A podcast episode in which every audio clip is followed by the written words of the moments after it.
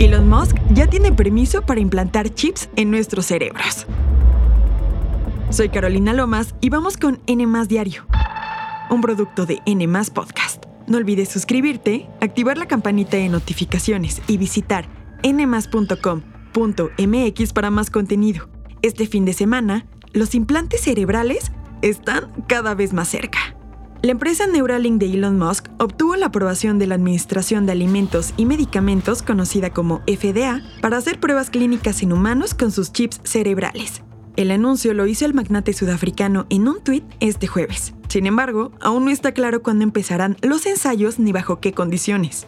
Esta tecnología tiene dos principales objetivos. Tratar a personas con enfermedades neurológicas y mejorar las habilidades de personas sin ellas. Elon Musk plantea que las personas con parálisis motriz podrían ganar más independencia con un implante que les permita controlar computadoras con el cerebro. La compañía también busca curar la ceguera, incluso en personas que nacen con esta condición. Y ojo, porque ahí no se quedan las promesas. Entonces, por milagroso que parezca, estamos seguros de que es posible restaurar la funcionalidad de todo el cuerpo de alguien que tiene la médula espinal cortada. En términos muy básicos, esto se lograría mediante implantes en el cerebro que estarían conectados a una computadora. En 2020, Elon Musk presentó cómo las señales neuronales de un cerdo se transmitían en tiempo real en una pantalla. También ha mostrado cómo sus monos han podido controlar un cursor, la flechita que aparece en el monitor de la computadora, con la mente.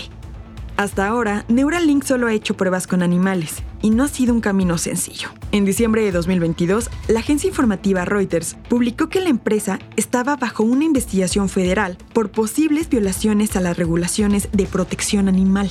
En ensayos realizados desde 2018, Neuralink ha matado a 1.500 animales, entre ellos 280 borregos, cerdos y monos.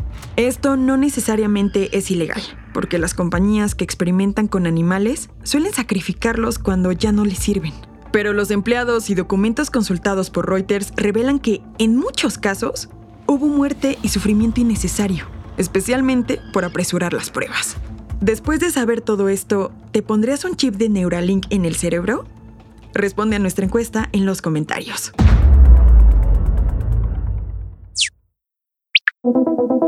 Una buena noticia. A partir de ahora, niños, niñas y adolescentes de educación básica podrán elegir libremente entre usar falda o pantalón para ir a la escuela. Esto a partir de que el Congreso de la Ciudad de México aprobó ciertas reformas a la Ley de Educación Local.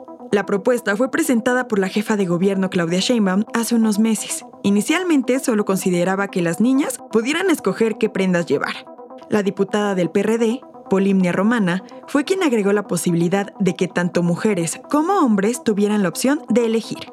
Con las intervenciones de ambas funcionarias, se logró reformar la ley para que todos y todas tuvieran acceso al derecho a desarrollar su personalidad libremente en las escuelas públicas y privadas de la Ciudad de México. También se precisó que los planteles deberán abstenerse de imponer restricciones a los y las estudiantes sobre su apariencia física. Esta decisión del Congreso Capitalino viene después de la polémica inicios de este año en la que estuvo involucrada una niña de 12 años llamada Paola que vive en Oaxaca. No sé si recuerdan, pero en el episodio del 24 de marzo hablamos cuando le prohibieron la entrada a la escuela por llevar pantalones en vez de falda.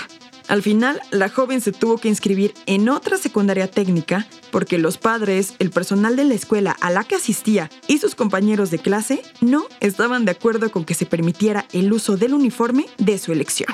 ¿Será que a partir de esta decisión del Congreso de la Ciudad de México, más estados como Oaxaca aprueben la libre elección del uniforme? Ya veremos.